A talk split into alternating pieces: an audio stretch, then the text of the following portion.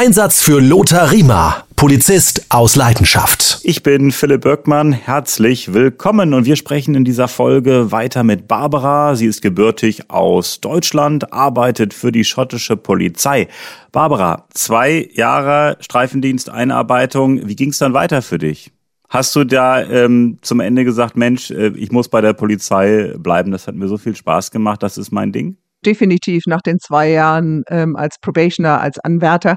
Das geht dann auch ganz normal über in die Weiterarbeit als äh, am Streifendienst. Und insofern, ja, da habe ich äh, weitergemacht. Ich fand das toll. Ähm, mir hat das Spaß, Spaß gemacht. Und weil es eben auch so ganz anders war als das, was ich vorher gemacht habe bei der, ähm, bei der Bank oder bei anderen Finanzinstituten. Und ähm, ja, die Arbeit war gut. Ich habe dann weitergemacht, noch andere Stationen hier in Edinburgh, andere äh, Wachen, bei anderen Wachen eingesetzt. Unter anderem auch eins, das, das immer wieder sehr viel Spaß gemacht hat. Vier Wochen Einsatz beim Military Tattoo. Im Sommer ist hier ja jeden Sommer Military Tattoo für vier Wochen und äh, Riesenschau. Ähm, und da braucht es eben einen speziellen Einsatz. Da werden dann, was weiß ich, 20 Kollegen oder so eingeteilt, die nur damit zu tun haben. Und das habe ich halt auch einen Sommer lang mal gemacht. Das war, hat total viel Spaß gemacht. Du bist dann so ein bisschen wie ein äh, Touristenführer, weil du den Leuten dann erklären musst, wo denn das Castle ist, wo sie hin müssen und ähm, Du musst halt dafür sorgen, dass alle reingehen und alle wieder rauskommen. Ja, also so ein Castle ist halt nicht dafür gemacht, dass 8000 Leute da möglichst schnell hinkommen. Ja, das ist da gebaut, damit man möglichst nicht so schnell da hochkommt. Ja, also diese logistische Arbeit und eben mit den Touristen zu tun zu haben, ist schon sehr nett. Also ähm, da haben, haben dann auch immer mal wieder welche äh, mich erstmal vorsichtig auf Englisch natürlich angesprochen äh, konnte man aber hören, dass es deutsche Touristen waren. Und wenn ich dann auf Deutsch geantwortet habe, dann waren sie immer total begeistert, ähm, wie wundergut, wie sehr gut und ohne Akzent doch die schottischen Polizisten Deutsch sprechen können. Einmal für mich zur Erklärung, was für eine Veranstaltung ist das immer jedes Jahr? Das Military Tattoo ist eine ähm, Militärshow, da kommen also verschiedene Militärbands aus aller Welt zusammen und ähm, machen also eine riesige Show. Es ist also Musik, ähm, meistens eben die Militärbands, auf jeden Fall immer die Dudelsackband natürlich dabei, manchmal auch ein bisschen Tanz, also eine Riesenshow. Findet immer statt oben auf dem Vorplatz des Castles. Eine super Show. Hm. Wie ging es denn dann äh, weiter für dich? nach dem Streifendienst? Also Streifendienst habe ich ungefähr fünf Jahre lang gemacht und dann habe ich mich bei der Kriminalpolizei beworben und äh, bin da dann auch angenommen worden, habe da erstmal, ich glaube im Deutschen nennt man das Kriminaldauerdienst gearbeitet, also wo du ähm, immer Schichten hast, rund um die Uhr verschiedene Schichten hast, äh, immer als erster Ansprechpartner im äh, für den Kriminaldienst da bist, sehr viele, sehr viele Leichen, ähm, sehr viele ähm, Gewaltverbrechen. Äh, und dann von da ähm, in, dem, in der Kriminalpolizei habe ich auch bei den Sexualdelikten gearbeitet und beim äh, Kindesmissbrauch Ermittlung, was also auch ziemlich harter Job ist für eine Weile.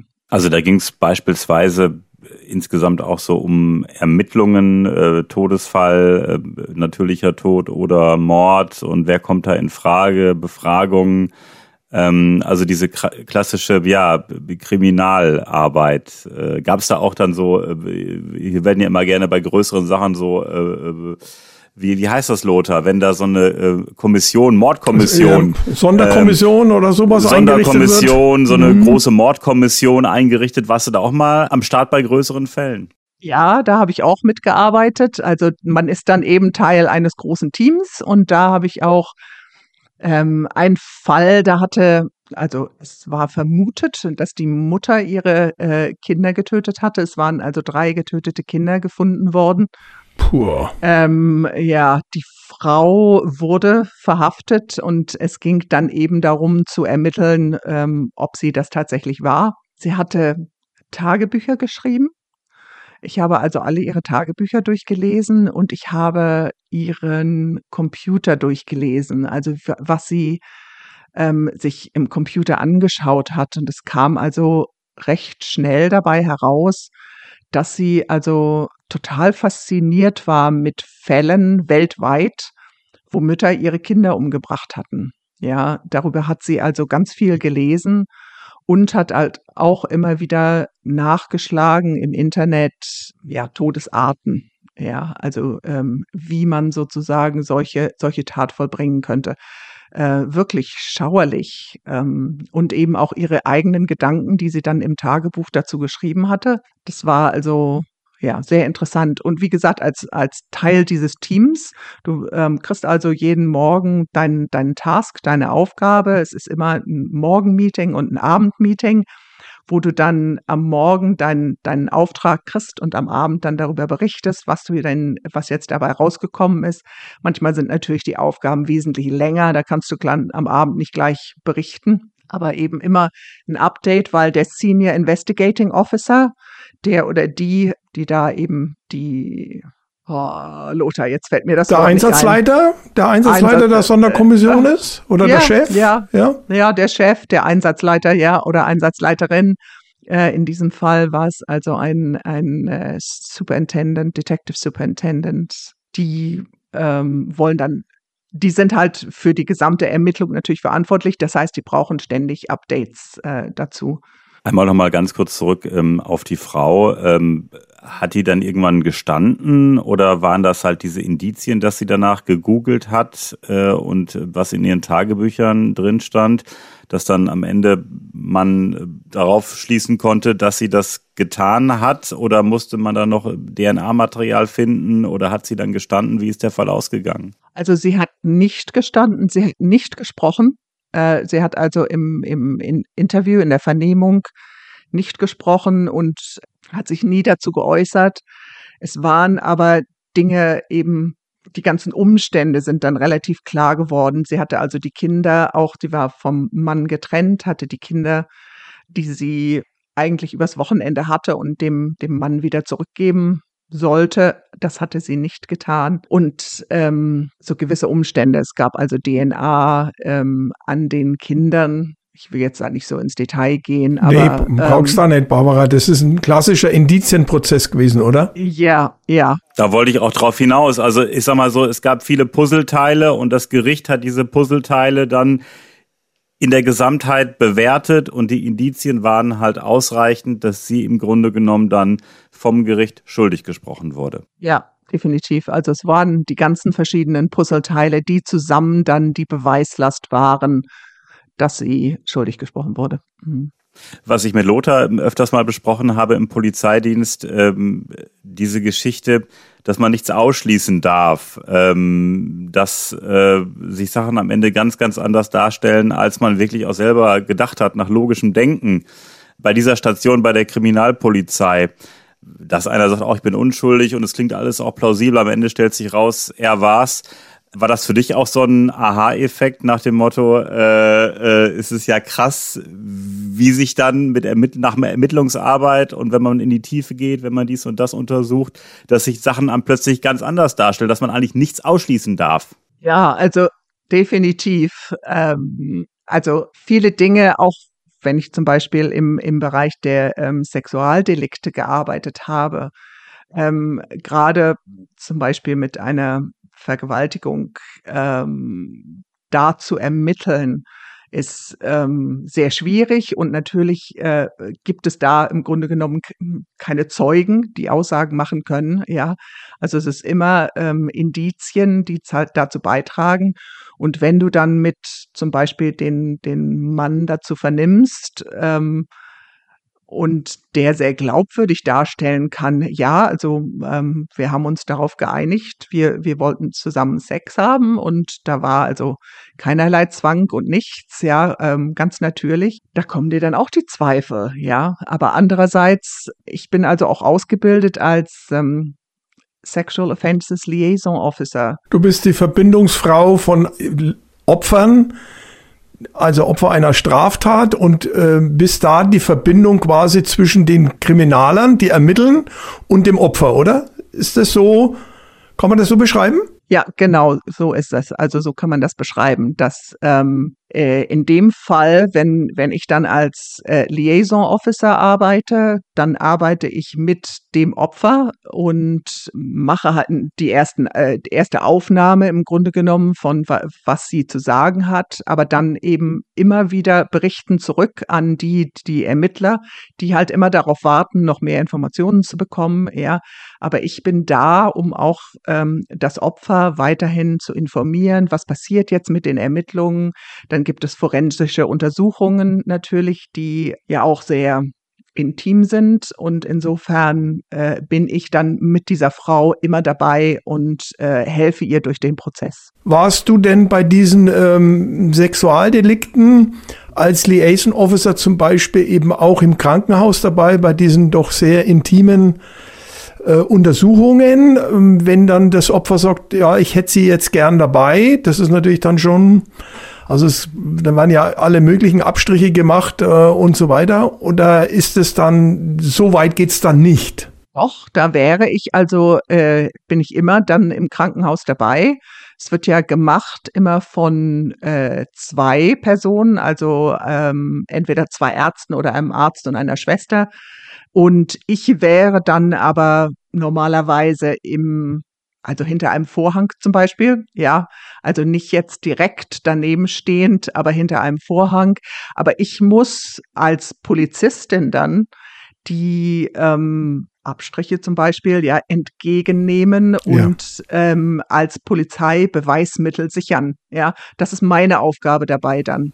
Genau, die dass Ärzte, das ordnungsgemäß abgelaufen ist, dass da keine Spuren kontaminiert worden sind, dass das alles so rechtens passt vielleicht auch für den Zuhörern, das ist ja schon ein heißes Thema, weil es eben sehr intim ist, aber so wichtig. Ich habe ja viele Jahre unterrichtet ähm, Kriminalitätsbekämpfung. Und ein wichtiger Punkt ist ja, in, wenn wir da jetzt mal ein bisschen einhaken können dürfen, wie behandle ich eine Person, die sexuell missbraucht worden ist, im ersten Angriff, also als Schutz Mann, Schutzfrau, damit da keine Spuren verwischt werden. Unter anderem zum Beispiel eben die Hände abdecken mit Papiertüten, wenn es geht, weil unter den Fingernägeln ja oft äh, Spuren sind dass man gleich ins Krankenhaus fährt, dass ein Scheidenabstrich gemacht wird, dass die Schamhaare mit einem speziellen Kamm ausgebürstet werden und alles solche Dinge. Denn die sind wahnsinnig wichtig, dass man die im ersten Angriff eben sichert. Und so ein Liaison Officer, wie du dann eben da bist, dabei bist, das ist für die äh, Entscheidungsfindung später vor Gericht wahnsinnig wichtig, weil die Rechtsanwälte versuchen dann, uns unglaubwürdig zu machen oder einen Verfahrensfehler uns vorzuhalten. Und wenn dann an Beweismitteln vermeintlich manipuliert worden ist oder wir da äh, nicht sauber gearbeitet haben, dann sind wir sofort angreifbar und das ist, äh, kann dazu führen, dass der Täter freigesprochen wird. Ne? Ja, da stehst du auch sehr unter Druck zu dem Zeitpunkt, weil meistens passiert sowas ja auch nicht irgendwie ähm, in, in der Tagesschicht, sondern irgendwie mitten in der Nacht, ähm, wenn du dann gefragt bist, da zu helfen. Und ähm, ja, es ist, du hast halt nur einmal diese Chance, wie bei allen forensischen Dingen, ja, nur einmal diese Chance, das zu nehmen, diese äh, Dinge. Und manche Opfer gehen ja halt auch nach Hause und duschen sich oder tun die, die Kleidung in die Wäsche und so weiter. Aber oder verbrennen da, sie, oder verbrennen sie, ne? Ja, ähm, aber auch wenn es schon einmal durch die Waschmaschine ist, kann man immer noch Spermaspuren hinterher finden, ja. Ähm, und das wissen viele auch nicht. Ähm, aber das ist durchaus möglich. Also die Forensik hat sich da total weit entwickelt. Barbara, ich habe jetzt noch zwei Fragen äh, zur äh, Kriminalpolizei, äh, zu deiner Zeit äh, in der Abteilung. Und die erste Frage wäre, Gab es irgendwie so einen richtig, richtig, richtig spektakulären Fall, mit dem du so ein bisschen was zu tun hattest? Also kurios, spektakulär, sowas, was dir immer noch in Erinnerung bleibt? Also wenn dich Leute drauf anhauen, Mensch, bei der Kriminalpolizei, was hast du da erlebt? Ähm, wo du sagst, Mensch, das war wirklich eine Nummer, das war wirklich der Wahnsinn, wo du halt selber auch immer noch dran denkst. Es gab einen Fall und das hat auch wieder damit zu tun, dass ich als Deutsche ähm, dazu gerufen wurde. Da gab es also am Flughafen einen Todesfall. Und zwar hat der Herr dort sich beim Einchecken so sehr ähm, aufgeregt darüber, dass er sein Gepäck nicht mitnehmen konnte oder was weiß ich. Im Grunde genommen ähm, hatte dann also so eine Herzepisode, ist aber wohl noch im Flugzeug gewesen und ähm, ist dann im Flugzeug leider ähm, tot zusammengebrochen. Und seine Frau, die halt auch dabei war, war halt total hysterisch, verständlicherweise natürlich, ja, und hat dann aber eben angefangen, alle zu beschuldigen, also zu sagen, der, die Mitglieder, die da von der Fluggesellschaft, die ihm da verweigert haben äh, und so weiter, die haben also seinen Tod verursacht und hat also im Grunde genommen, ja, da also große Schuldzuweisungen rundherum gegeben so dass äh, wir also dann halt einschreiten mussten. Also normalerweise wäre das gar nicht unbedingt eine kriminalpolizeiliche Ermittlung gewesen, ja, weil es ein eher medizinischer Tod war. So sah es zumindest erstmal aus. Aber dann äh, mussten wir halt dazu kommen und mussten uns ähm, darum kümmern und also Leute befragen von der Fluggesellschaft. Äh, das ganze Flugzeug musste dann evakuiert werden. Das Flugzeug musste ähm, auf, auf einen Seiten, Seitenhänger, weil dann eventuell da noch äh, forensische äh, Dinge äh, gemacht werden müß, mussten. Und ähm, es war also ein riesen Theater äh, und mittendrin dann ich, äh, die ständig ähm, vermitteln musste. Die, die Dame sprach auch kein, kein Englisch. Und alle eben ständig war, war irgendeiner am Radio, also im äh, Sprechfunk und sagte, Barbara, was ist denn damit? Kannst du mir ein Update darüber geben? Und äh, wo ist jetzt das Flugzeug? Und hast du schon mit denen gesprochen? Und was sagt die Dame? Und was sagt die Fluggesellschaft? Ja, also da war ich unter einem solchen Druck, und das war eben auch so ein, ein Vorfall, der dann letztendlich auch in der Presse hier ähm, stattfand. Also das war schon ganz schön was. Und ähm, man muss dazu sagen, das heißt, das Ehepaar war deutsch. Ja. Hm. ja deswegen halt, äh, kannst du kurz sagen, wie das ausgegangen ist, wie sich das aufgeklärt hat? Also es hat sich letztendlich so aufgeklärt, dass es also, ähm, es wurde halt dann eine Obduktion durchgeführt hier an dem Mann und äh, es wurde als ein medizinischer Tod äh, klassifiziert. Und äh, von den äh, Zeugenaussagen am Flughafen war halt auch klar, dass der Herr da ähm, sich entsprechend aufgeregt hatte. Ich hatte äh, dann auch noch mit den mit seinem Arzt in Deutschland gesprochen, der hat auch sagte, dass es da eine Vorerkrankung gab. Und insofern ist es letztendlich dann als medizinischer Tod eingestuft worden. Aber Lothar, äh, da zeigt sich wieder, wenn da jemand äh, sagt, hier äh, das und das und das und das, da muss man der Sache nachgehen als Polizei. Ja, das ist eben, dass wir, ähm, ich sage jetzt mal in unseren Breitengraden äh, oder in, in den westlichen Demokratien, ähm, natürlich da dann einschreiten und das muss man ernst nehmen und dann läuft die Maschinerie, wie ich es immer so schön sag, an. Und das Interessante ist ja auch, wir hatten uns schon mal über überbringen Todesnachrichten und so weiter unterhalten, Philipp, wie unterschiedlich die Leute da reagieren. Und eine Reaktion ist eben, ähm, dass man andere dafür verantwortlich macht, dass diese Person jetzt verstorben ist. Und das muss man emotional schon auch packen. Also du hast jetzt einerseits mit dieser toten Person zu tun, die du ich sage jetzt mal verwaltungsmäßig abarbeiten musst. Aber was ja äh, immer noch viel emotionaler ist, ist eben das Umgehen mit den Angehörigen, ne, Barbara? Äh, du hast jetzt in dem Fall wahnsinnig ähm, eng, also äh, dran an der Person, wie man immer so sagt, mit der, mit der Witwe zu tun gehabt und äh, dann letztendlich das zu versuchen, wieder runterzubringen emotional, das ist ja wahnsinnig schwierig, ne? Ja, auf jeden Fall. Und was du eben sagtest mit dem Überbringen der, der Todesnachrichten, also ähm, das lernen wir ja auch gleich von Anfang an. Also während du noch in deiner Probationary Period, in deinen ersten zwei Jahren bist, äh, ist das also was, was du auf jeden Fall machen musst. Ähm, das ist also so, wir haben eben so eine Liste von Dingen, die jeder in seiner Anwärterzeit erledigen muss. Und das ist also auch äh, eine dieser Dinge, Und ja, wenn man das zum ersten Mal macht oder eigentlich immer wieder, jedes Mal, wenn du es machen musst und jemand meine Todesnachricht überbringen muss, ähm, daran erinnert man sich. Also ich erinnere mich, glaube ich, an, an wirklich jede die ich gemacht habe. Barbara, als du die Geschichte mit dem Flughafen erzählt hast, habe ich für einen Moment gedacht, meine Güte, was ist denn, wenn die Frau ihn irgendwie äh, vergiftet hat, ihm irgendwas gegeben hat äh, und er deswegen halt so hyperventiliert hat und dann halt äh, gestorben ist. Das war für mich, ich sag mal so, in einem, Fer in einem Fernsehkrimi wäre das die Auflösung gewesen halt. Aber es war dann wirklich, wie es sich dargestellt hat, ein medizinischer äh, Notfall und das ist halt ein, ein natürlicher Tod gewesen. Also das war dann wirklich schwarz auf weiß. Am Ende hat sich dann so aufgeklärt, wie es sich, sich am Anfang das Ganze ja, angefühlt hat und ähm, wenn man so die ersten Schritte gesehen hat, ähm, hat sich das halt so bestätigt am Ende. Ja, hat es sich auf jeden Fall, ja.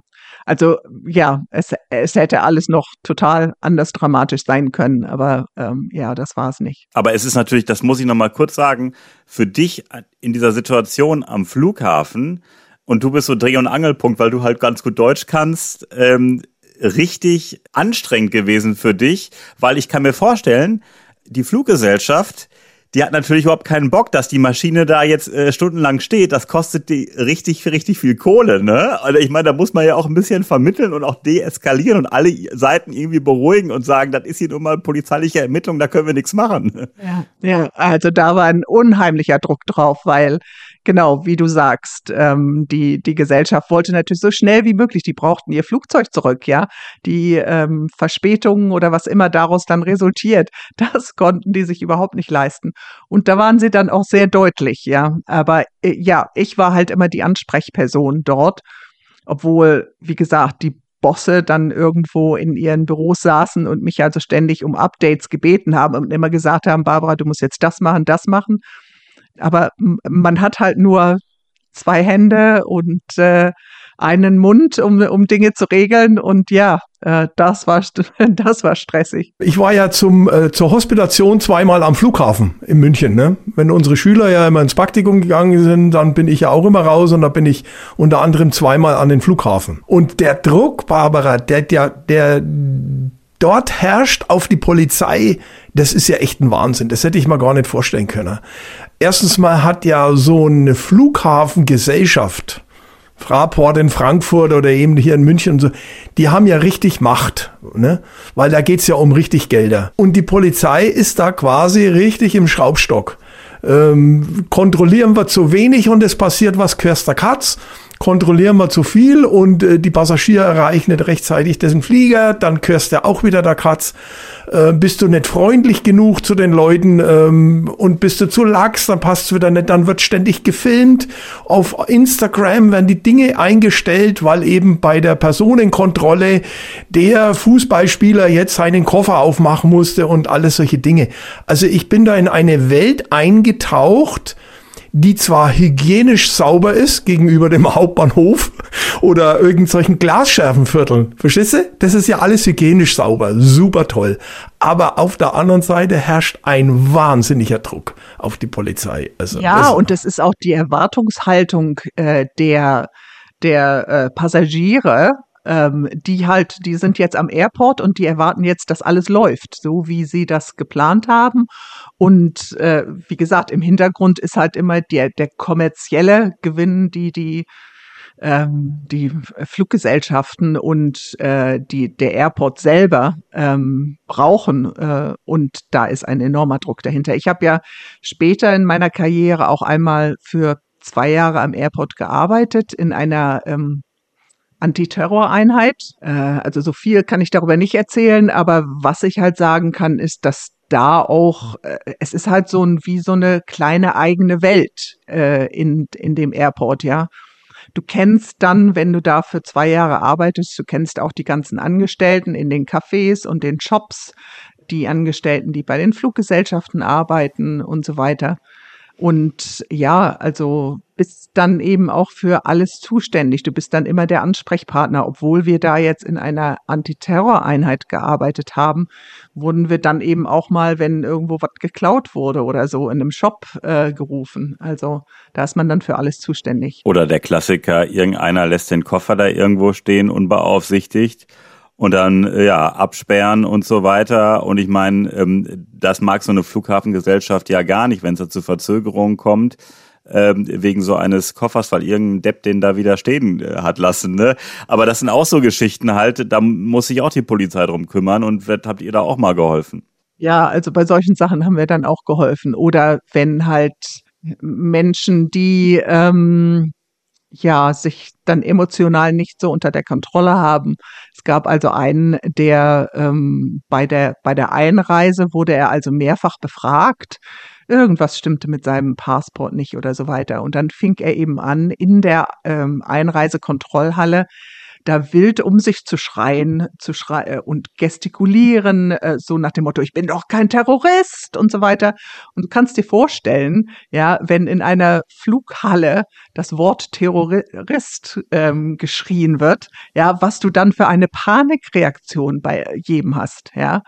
Ähm, und da mussten wir dann eben alle sofort hin, sofort dorthin äh, und zusehen, deeskalieren, den Mann da rausholen. Ähm, das war also schon heftig. Abschließend zur Kriminalpolizei hatte ich noch eine Frage, die hatte ich schon vor einer Viertelstunde, aber ich muss mal kurz überlegen, ob ich sie noch habe. Ich habe sie noch auf der Pfanne. Und zwar, du hast ja auch Themen erzählt, die einen auch als Polizistin, als Polizist belasten bei der Kriminalpolizei. Schlimme Dinge, die man da sieht, die man erlebt, ähm, auch die man bei den Ermittlungen herausfindet. Wie hast du es geschafft, das zu verarbeiten, dass sich das nicht auch privat oder auch abends äh, belastet hat? Weil ich kann mir vorstellen, das nimmt einen zum Teil ganz schön mit, emotional. Ja, definitiv. Also ich, ich glaube, äh, was mich am meisten belastet hat, waren die Kindesmissbrauchsermittlungen oder Kindestodermittlungen. Das ist etwas, das nimmst du mit nach Hause. Das, das kann man nicht einfach äh, wegschieben. Für mich äh, ist es immer die Musik gewesen. Ähm, ich singe in einem Chor oder in zwei Chören jetzt sogar. Und dieses Musikmachen mit anderen, diese ähm, positive Vibration, die man damit hat, diese Harmonie, die man damit macht, äh, das ist, äh, also jedes Mal, wenn ich zum Chor gehe, komme ich hinterher wieder raus und äh, ich lächle. Ja, es ist so schön, diese Stunde oder zwei Stunden, die man da miteinander verbringt und Musik macht. Das ist gut für meine Seele. Das habe ich immer gebraucht, die Musik. Ich möchte da noch eine Frage an euch beide mal stellen. Ähm, wie ist das bei der Kriminalpolizei? Kann man auch sagen, also der Fall ist so heftig, ich möchte da nicht mit ins Boot geholt werden bei der Kommission. Kann man das? Darf man das? Wenn es beispielsweise um Kindesmissbrauch geht und man sagt, also mich nimmt das so mit, möchte da nicht bei den Ermittlungen beteiligt sein. Kann man das? Darf man das? Kann man sowas verweigern? Ist sowas in Ordnung? Frage an euch beide. Ich würde sagen, eigentlich nicht. Du kannst es nicht verweigern, weil als Polizist bist du da, um zu ermitteln und äh, egal was, du bist zu ermitteln. Natürlich gibt es Dinge, die ähm, zum Beispiel zu persönlich sind. Also du kannst ähm, sagen, was weiß ich, das betrifft meine Nachbarn, äh, da kann ich jetzt nicht ermitteln. Oder du kannst auch sagen, Mensch, ich habe selbst ein kleines Kind und ich kann jetzt nicht äh, ermitteln, jemand, der genauso einem kleinen Kind etwas getan hat. Ja, also du kannst da schon um Verständnis bitten. Ähm, grundsätzlich würde ich aber sagen, ähm, ja, du musst deinen Dienst schon machen. Sehe ich genauso, Barbara. Ist bei uns auch so. Das ist, ich will es nicht pauschal verneinen. Es gibt sicherlich den einen oder anderen individuellen Fall. Aber grundsätzlich nett ist es unsere Aufgabe und wir können uns die nicht raussuchen, wie wir wollen. Ich bin darauf gekommen, weil ich kenne äh, einen äh, psychologischen Gutachter, äh, der vor Gericht immer so psychologische Gutachten zu äh, Angeklagten halt äh, erstellt. Und der hat dann gesagt, also wenn es um Kindesmissbrauch geht, da mache ich das nicht. Aber das kann er, glaube ich, selber entscheiden in seiner Situation als freier Gutachter ähm, zu entscheiden, ja, mache ich oder nein, sucht euch einen anderen. Ähm, das ist was anderes, als wenn man halt festangestellt bei der Polizei tätig ist. Ne? Ja, also ich äh, bin ja, wie gesagt, ausgebildet als Sexual Offenses Liaison Officer und ich bin auch ausgebildet, ähm, Kinder zu oder Kindesopfer zu befragen. Ja, und äh, da lernst du halt auch, wie du dann mit einem Kind erstmal anfängst zu sprechen, äh, einfach nur erstmal generell darüber zu sprechen, äh, wie war es denn in der Schule oder äh, was machst du denn gerne, Hobby oder du spielst Fußball und, und so weiter. Und dann so langsam dahingehend so, warum sind wir denn jetzt heute hier? Und äh, normalerweise wird das halt in einem Raum aufgenommen, äh, der dafür vorbereitet ist. Das ist also so wie sein Spielzimmer. Äh, da sind Kameras und Mikrofone, so dass ähm, das erklärst du dem Kind auch vorher. Ja, da, da gehen wir also rum und zeigen dem Kind, guck mal, hier sind die Kameras und hier ist ein Mikrofon und mein Kollege, der sitzt hier draußen und das kann der sehen und so. Das zeigt man dem Kind also vorher alles. Ähm, und dann halt, wie gesagt, versucht man möglichst freundlich und spielerisch sich dem Thema zu nähern und, und von dem Kind dann halt zu erfahren, was passiert ist, was dieser Erwachsene dem Kind angetan hat. Also erstmal diesen, diesen Zugang zu schaffen, dass das Kind sich öffnet. Ja, genau. Also e-, erstmal, um irgendetwas anderes zu sprechen, auch um zu testen. Also du fragst dann zum Beispiel auch, das heißt, ich beschreib mir doch mal, äh, wenn du jetzt beim Fußball bist, ähm, beschreib mir mal, wie das, wie das abläuft. Und daran kannst du dann eben auch feststellen, kann ein Kind eben das mit vorher und nachher und Zeiträume und unterscheiden, kann das Kind erzählen in relativ Detail oder sagt es nur, ja, was weiß ich, der Trainer sagt, fangt an und wir fangen an, so, ja, oder kann es genaue Schritte beschreiben so, so, das ist dann so ein kleiner Test für das Kind sozusagen oder also für mich, um als, als ähm, Ermittler festzustellen, wie genau kann das Kind eigentlich Dinge beschreiben. Abschließend ähm, eine Frage dazu. Wie wichtig sind da auch äh, Bilder, die die Kinder malen? Kann das auch helfen? Also ohne da jetzt ins Detail gehen zu wollen, aber kann sowas auch eine Möglichkeit sein, um da äh, weiterzukommen, um den Zugang zu schaffen, um da was zu erkennen raus? Ja, also wir, wir gehen nicht gezielt darauf hin. Also wir sagen nicht gezielt mal mal, aber es sind halt immer Sachen da, also so wie Spielzeuge da sind, so sind auch Sachen da zum Malen. Also es geht auch. Es kann auch Teil ähm, dessen sein, aber es wird nicht gezielt eingesetzt von uns. Dankeschön, Barbara und Dankeschön, Lothar. Wir sprechen weiter in der nächsten Folge und wir würden uns freuen, wenn Sie diesen Podcast abonnieren, damit Sie keine Folge verpassen. Wünsche, Fragen, Anregungen schicken Sie ganz einfach an lothar.polizistausleidenschaft.de lothar.polizistausleidenschaft.de Bis zum nächsten Mal.